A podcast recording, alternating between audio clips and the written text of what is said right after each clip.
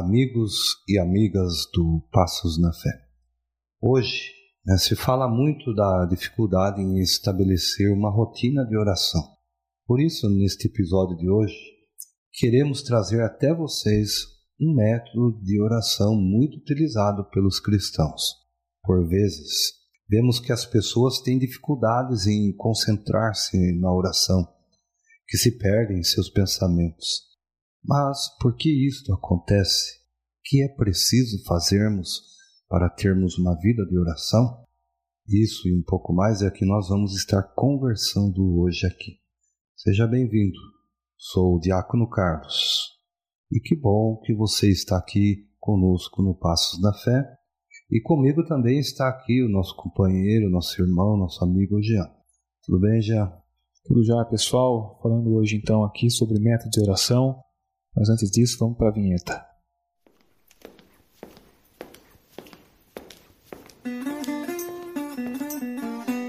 Passos na Fé. Toda semana um conteúdo diferente, um novo jeito de caminhar na fé. Então, para falar de método de oração né, utilizado pelos cristãos, diácono, dentre outros conhecidos, né? Temos a leitura orante da palavra, né, que, né, que é a Lexio Divina. Certo. Que é um método de oração muito praticado na, na igreja desde os primeiros séculos da era cristã. Né? Então, essa proposta de leitura da Bíblia teve um novo impulso pelo Concílio Vaticano II, né, através da Constituição Dogmática Dei Verbum, que nós já falamos aqui em episódios passados, né, promulgada em 1965. Então, abre aspas.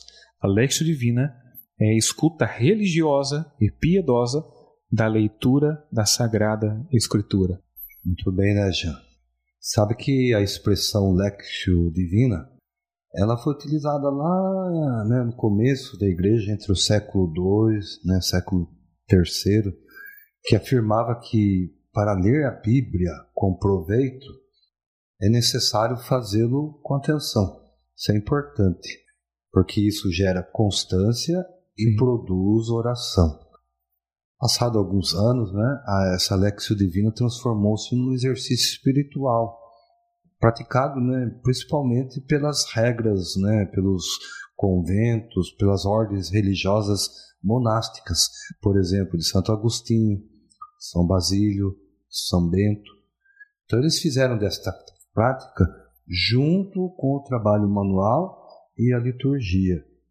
Então estabeleceu aí uma, uma base, né, um tripé né, da vida monástica, ou seja, ora et labora, né, quer dizer, ore, trabalhe e também se coloque na presença de Deus. E eles, né, eles criaram um método, por isso que a gente está falando de método. Eu falava no início que as pessoas têm dificuldades na oração. Muitas vezes a gente está rezando e a gente não se concentra, acaba saindo um pouco da, da proposta da oração. E a gente percebe também na igreja e nas conversas que a gente tem por aí que são poucas pessoas que usam a Bíblia para rezar, para fazer as orações diárias. Ela alega vários motivos, a gente vai estar falando sobre isso hoje. Sim. Então, a, os monges né, estabeleceram ali uma, um método de como fazer, um método prático de como fazer esse tipo de oração, ou seja, a leitura orante da palavra. Certo. Então, quem estabeleceu isso foi um monge, né, da regra cartucha, chamado Guido II. E ele escreveu um livrinho intitulado A Escada de Jó. Era um tratado sobre o modo de orar, não a escada dos monges e a escada do paraíso. E ele expunha nessa teoria quatro degraus. Quais são eles? Leitura, né, que é lexio, meditação, oração e contemplação. E segundo o monge Guido, essa é a escada pela qual né, os monges né, subiam desde a terra até o céu. Legal. Para que possamos ter intimidade com a palavra de Deus e orar com ela, a gente precisa conhecer ela, né? querer que ela faça parte da nossa vida. Por isso é importante destacar alguns pontos sobre a palavra de Deus. Vamos ver então?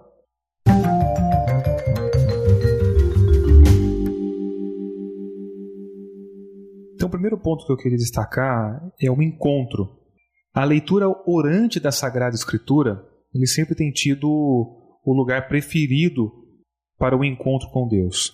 Então, é chamada Lectio Divina, mas Lectio não significa ler a Bíblia, né, somente para adquirir conhecimento ou obter informação.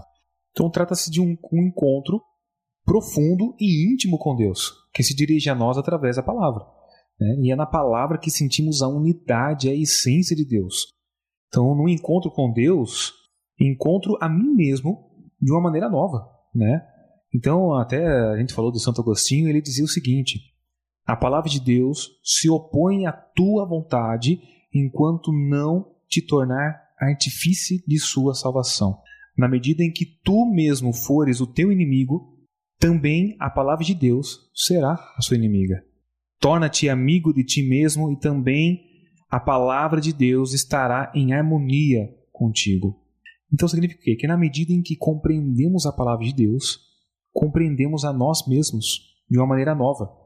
E compreender o texto bíblico, diácono, é compreender também os nossos limites. É profundo isso, né? Porque via de regra a gente lê de forma superficial e tem alguns preconceitos, né, já? Principalmente quando a gente fala assim, eu ouço muito isso. Ah, eu leio, mas não entendo, não compreendo o que o texto bíblico está me dizendo. É legal, né? Então, a, se a gente for pegar a Alex Divina e o, o, método como ela propõe, é justamente esse. À medida que eu vou lendo, eu vou conhecendo, né, eu vou tendo intimidade. É isso que Santo Agostinho dizia. Ela se torna minha inimiga porque eu não a conheço. Sim, é. O que, que a gente faz quando a gente tem, entre aspas, né, uma pessoa inimiga? A gente se afasta dela. Não que a gente se afaste da palavra de Deus. É, de certo modo, a gente cria essa barreira de leitura orante. O que, que Deus está falando para mim? É, qual o propósito dessa palavra? É, no momento atual que eu vivo, por exemplo, a leitura da palavra é um encontro. É isso que se dizia. Sim, exato. Na verdade, quem vem ao nosso encontro é o próprio Deus. Ele toma a iniciativa sempre. Impressionante isso, né? Em episódios anteriores, né? A gente falava que Deus vai ao encontro do homem. Sim. Isso não é teoria, é certo? Ele se deixa encontrar, né? É verdade. Verdade de fé, inclusive. Uma outra coisa importante é a gente adquirir amor à palavra. Para muitas pessoas de fé, a Bíblia é o livro de Deus. Então, quem segue Cristo recorre sempre à Sagrada Escritura para encontrar, né, como a samaritana no poço de Jacó, a água viva da salvação. Então é na escuta atenta da palavra de Deus que esse amor misericordioso né, e a compaixão vão aprimorando dentro de nós. É, à medida que eu vou lendo, vou entrando dentro do contexto da palavra, eu citava aí, por exemplo, a samaritana, né, aquele diálogo de Jesus com a samaritana, né, conhecendo o interior dela. Então a palavra né, tem essa, esse, esse, essa graça dentro de nós de fazermos que né, a gente vai, vai mergulhando, vai criando amor pela palavra. E quem que suscita isso em nós? É o Espírito Santo. É ele que faz com que a gente procure uma adesão à palavra de Deus, crie esse amor. E além do mais, né, a leitura atenta à palavra sempre leva à oração e à intimidade com o Senhor. Então eu diria assim que é impossível né, compreender a leitura orante sem chegar à oração. Em todas as suas formas e expressões, tais como né, quando a gente reza súplica, hinos, ação de graças, invocações, louvores e assim por diante. A Lexio Divina passa a ser uma palavra rezada e não apenas lida. À medida que a gente vai assimilando né, o texto, ainda que de forma lenta, mas gradual, né, a pessoa orante ela passa a escutar atentamente a voz do Pai. E a gente volta o nosso olhar né, para Deus. O que Deus está falando ali? Qual o sentido bíblico, qual o sentido teológico, pastoral e assim por diante? É, quanto mais você lê, quanto mais você pratica, mais isso se torna suave, né, Diácono? Eu vejo por mim mesmo que no começo de caminhada lia os textos, lia a liturgia diária e não conseguia ver a ligação entre eles. Né? E hoje não, hoje eu leio a liturgia diária todos os dias, né? e fazendo a oração junto com a palavra de Deus, você passa a compreender.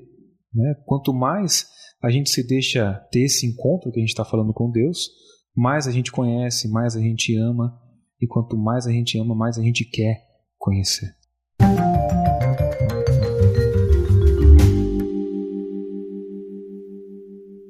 Por mais de 400 anos, desde o Concílio de Trento até o Concílio Vaticano II, a palavra de Deus ficou como que engavetada.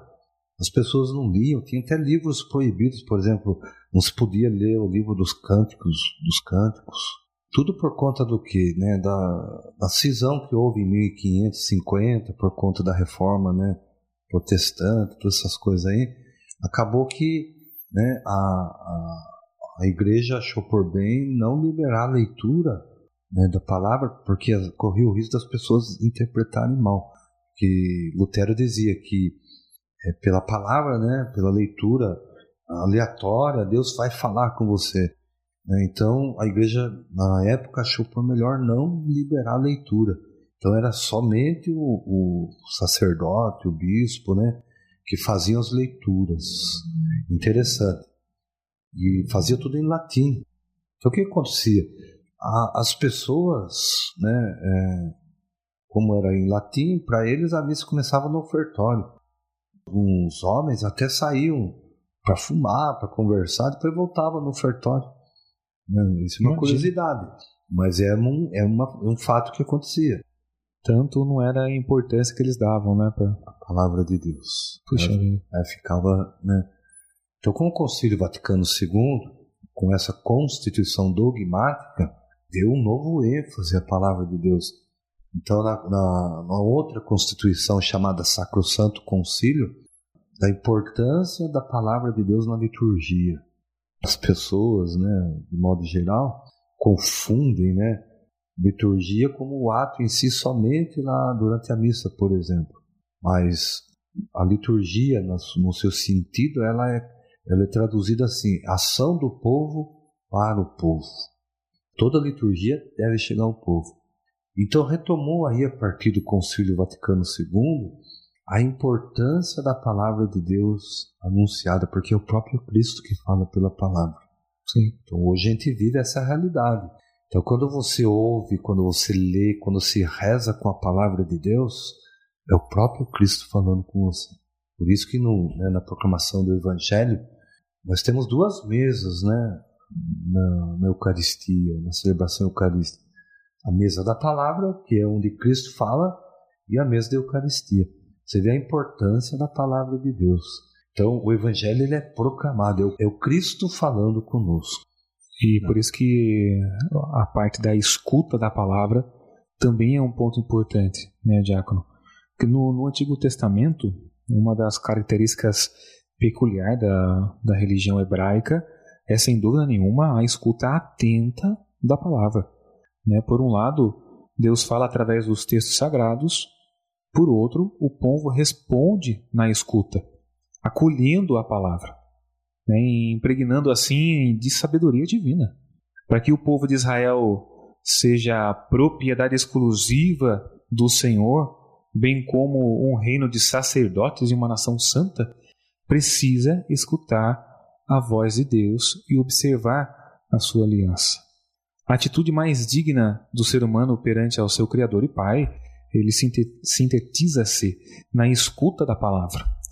Então, esta requer um ambiente de silêncio, recolhimento e de abertura do, do nosso coração, dos nossos ouvidos. Você é cantor, você é ministro de música, né? Sim. Tem um refrãozinho que a gente canta: Escuta, ó Israel, o Senhor, nosso Deus, vai falar. Sim. Isso a gente canta normalmente antes da proclamação do Evangelho, né? Exato. Essa escuta é importante. Que desde né, dos primórdios, né, lá como se está falando para nós aí do Antigo Testamento, Deus fala: escuta, Israel. Ouve, ó Israel. Chamando a atenção do povo. Por quê? Porque é pelos ouvidos que entra, né, a palavra de Deus e vai para nossa alma, para nosso coração, onde reside, né, a nossa inteligência, nossa capacidade de ouvir essa palavra do Criador, né? Isso é importante, a escuta da palavra de Deus. E esses refrõezinhos, né, que a gente canta antes da leitura, é justamente para isso. Chamar a atenção da Assembleia, do povo que está na celebração, e chamar esse ambiente que eu acabei de falar, né? Para todo mundo ficar em silêncio, já para se preparar para escutar a palavra de Deus. Né? Porque o nosso Deus ele continua a falar com cada pessoa que está ali atentamente escutando a sua palavra. Então, está fazendo assim, uma introdução né, de, de, de, como a importância da palavra, né? Sim. Na, na, na leitura, na, na escuta, na vivência dela.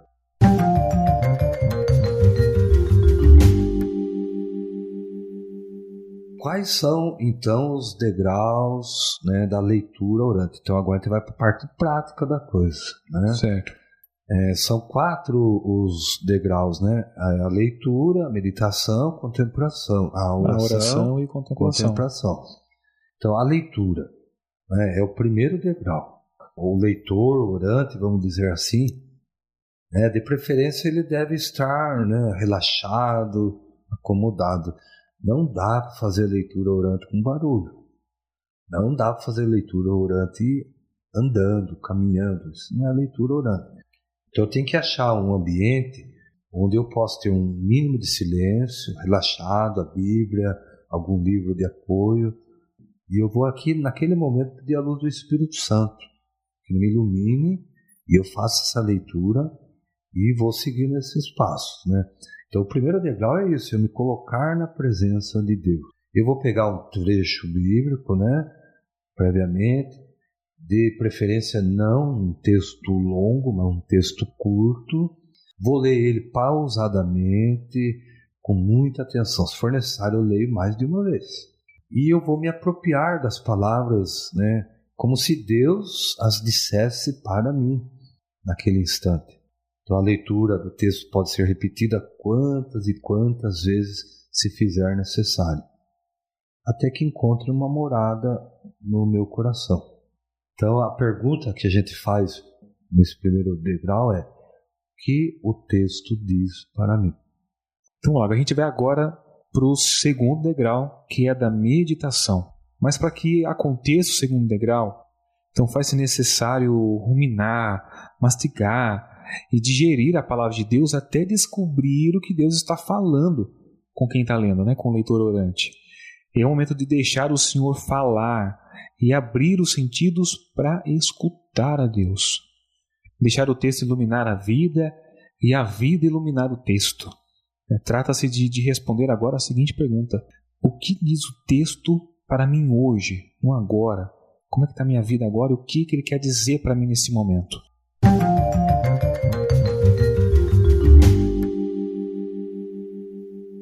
Então eu fiz a leitura, eu meditei, agora eu vou rezar. Então é a oração. Eu sei que Deus se manifesta na Sua palavra e através dela. Agora, né, o leitor, orante, é ele o protagonista do diálogo da oração.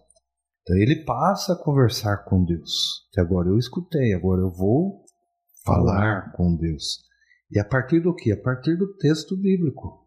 Então a minha resposta, né, a oração, o diálogo com Deus, pode ser uma súplica, uma ação de graças, uma petição. É o momento de eu me perguntar o que o texto me faz dizer a Deus. Só para a gente recapitular, né, então nós fazemos a leitura, fazemos a meditação e você falava que é um, é um momento da vida de cada um, né, Diácono? E a beleza da palavra de Deus é exatamente essa a gente pode pegar um texto agora que nós lemos juntos e vai ter sentido diferente. Com certeza. Né? Para mim, para você, para quem está lendo, para quem, pessoal que está nos ouvindo. E isso muda completamente a parte da nossa oração. Né? O que cada um vai falar para Deus, né? falar com Deus. Eu posso estar tá no momento de alegria e estar tá agradecendo a Deus, ou estar tá no momento de mais tristeza e estar precisando pedir algo a Deus, né? Sabe que é legal disso tudo também, gente? Você anotar, fazer um, diário né, de, sua oração, da sua Lexio Divina. Põe lá a data, o dia da semana. Naquele dia Deus falou para mim. Passado algum tempo você vai dar uma olhadinha, mas puxa vida, olha, essa situação eu resolvi na minha vida. Por que que resolveu? Porque através da oração, né, percebeu né, o, o, o quanto é importante a gente pegar as situações da nossa vida do dia a dia e rezar em cima deles. Rezar em cima dela. Você entendeu? É coisas que muitas vezes a gente não faz. Normalmente a nossa oração é pedir, pedir, pedir, pedir. É só né? pedir. E eu acho que essa parte da uma meditação também, Diácono, eu acho que você vai treinando os seus ouvidos para escutar a Deus.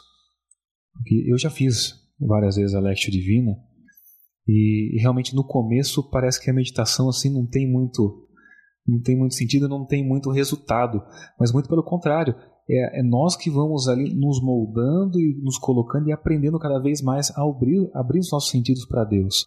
É porque uh, acho que o maior erro das pessoas é achar que Deus vai falar com aquela vozona grossa, né, filho? e não é. Deus fala no, no, silêncio. E a gente precisa aprender isso, né, Diácono? Isso é, é importante escutar, abrir os nossos ouvidos para escutar a Deus. Quarto degrau, né? Nos leva então à contemplação. Então, esse último degrau aí, ele é o resultado, olha bem já, um resultado natural que se chega a partir dos passos anteriores.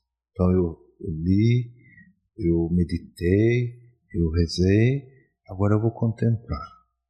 Então não é momento de palavras, mas de silêncio.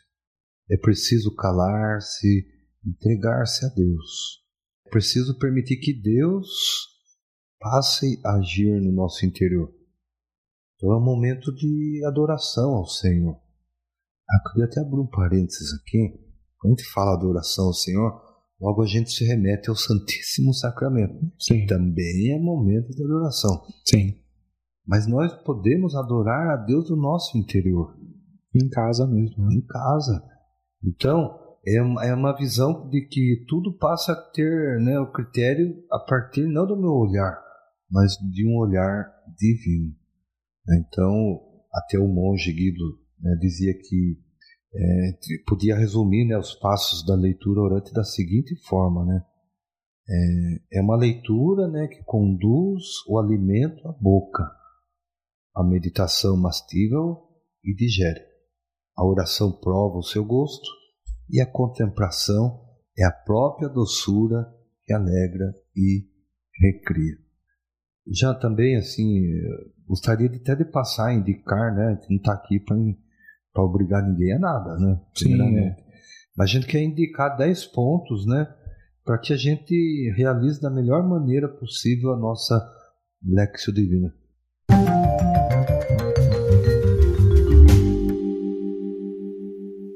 Primeiro passo, né? O primeiro momento, iniciar né, qualquer leitura invocando o Espírito Santo. Certo. Aquilo que eu já falei previamente também é a gente achar um ambiente propício, né, de silêncio, tranquilo, põe a Bíblia, acende uma vela, faz um ambiente propício nesse sentido. A gente faz a leitura, né, atenta do texto. Leitura pausada, né? Pausada, tranquila. Faz um silêncio interior para lembrar do que você leu. É, e a gente pode indicar ainda, né, a gente vê bem o sentido de cada frase, né, Diácono? Isso. Na Bíblia é isso, né? Os verbos têm os seus sentidos, as frases têm os seus sentidos. Então, ver bem o sentido de cada frase. Então, outro ponto também é atualizar e ruminar a palavra, né, ligando com a nossa vida. Então, aquele, aquele texto eu trago para a minha vida hoje. Então, a gente, outro ponto também é alargar a visão, né, ligando o texto com outros textos da Bíblia. Então, a gente vai pegar texto do Antigo Testamento e vamos ligar lá com, com a vida de Jesus, com a vida de Jesus. Então a gente tem que fazer essa, essa ligação. E se precisar, lê de novo. Reza o texto e responde a Deus através do texto. E para finalizar, né, a gente coloca aí, é, formular um compromisso de vida. Falar assim, eu vou fazer diariamente, né, na medida do possível, lógico.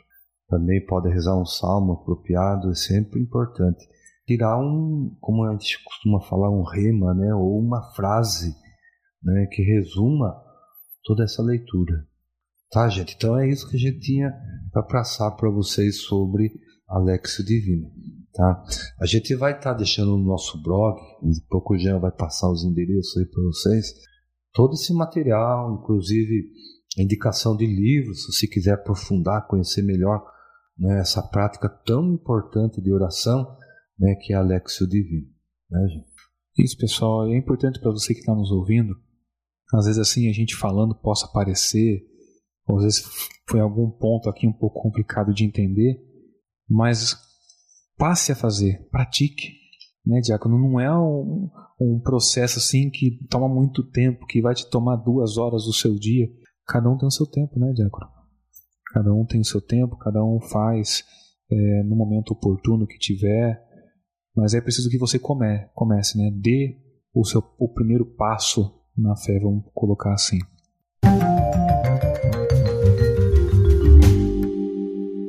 Pessoal, então, todo esse material, como o Diácono falou, vai estar disponível no nosso blog. Tá? Então, nós esperamos que esse conteúdo tenha ajudado você a procurar momentos mais profundos de oração, que tenha abençoado aí o seu dia, sua tarde, sua noite.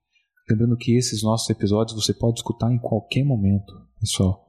Você pode escutar aí no seu trabalho, pode escutar quando você estiver fazendo o seu exercício, mas escute os nossos episódios, tá? Então a gente vai estar disponibilizando no nosso blog, que é o www.passosnafé.com.br. Não tem como errar, né, João? Não tem como errar. É passosnafé.com.br. Simples e curto para você gravar aí na sua memória, tá bom? E também, pessoal, venham fazer parte do nosso canal exclusivo no Telegram. Tá joia, pessoal? Lá só tem conteúdo relacionado à nossa fé. É exclusivo para quem está acompanhando aqui o Passos na Fé. Também, né, já está no Instagram, né? Nós estamos no Instagram, no arroba Passos na Fé. Então sigam lá, pessoal, o nosso Instagram também e ajude compartilhando os nossos conteúdos aí nas suas redes sociais. Gente, rezar é isso, é nos aproximar de Deus, né, de ter uma intimidade com Deus. A pessoa orante é outra pessoa, viu, Jean? Dá para perceber uma pessoa que reza, que ora, e uma pessoa que não pratica oração. Por mais dificuldade que tenha para fazer oração, ela é uma pessoa de cabeça erguida, confiante. Sim, encara os problemas de uma maneira diferente. Com certeza. E modifica, né? À medida que você vai lendo a palavra de Deus, rezando com ela, nossa, a sua vida vai sendo transformada. Se você tiver alguma dúvida, se você começou de repente o processo, está tendo alguma dificuldade, você pode mandar também as suas dificuldades, as suas dúvidas por mensagem para a gente, né, Diácono? É, no, no próprio blog já tem lá um, um um espaço para falar conosco. É, de repente, você está com alguma dúvida com relação à sua fé, manda para a gente, a gente vai ter o maior prazer de ajudar você. E vamos pedir a bênção de Deus. Vamos lá. Abençoe-vos o Deus Todo-Poderoso, o Pai, o Filho e o Espírito Santo. Amém.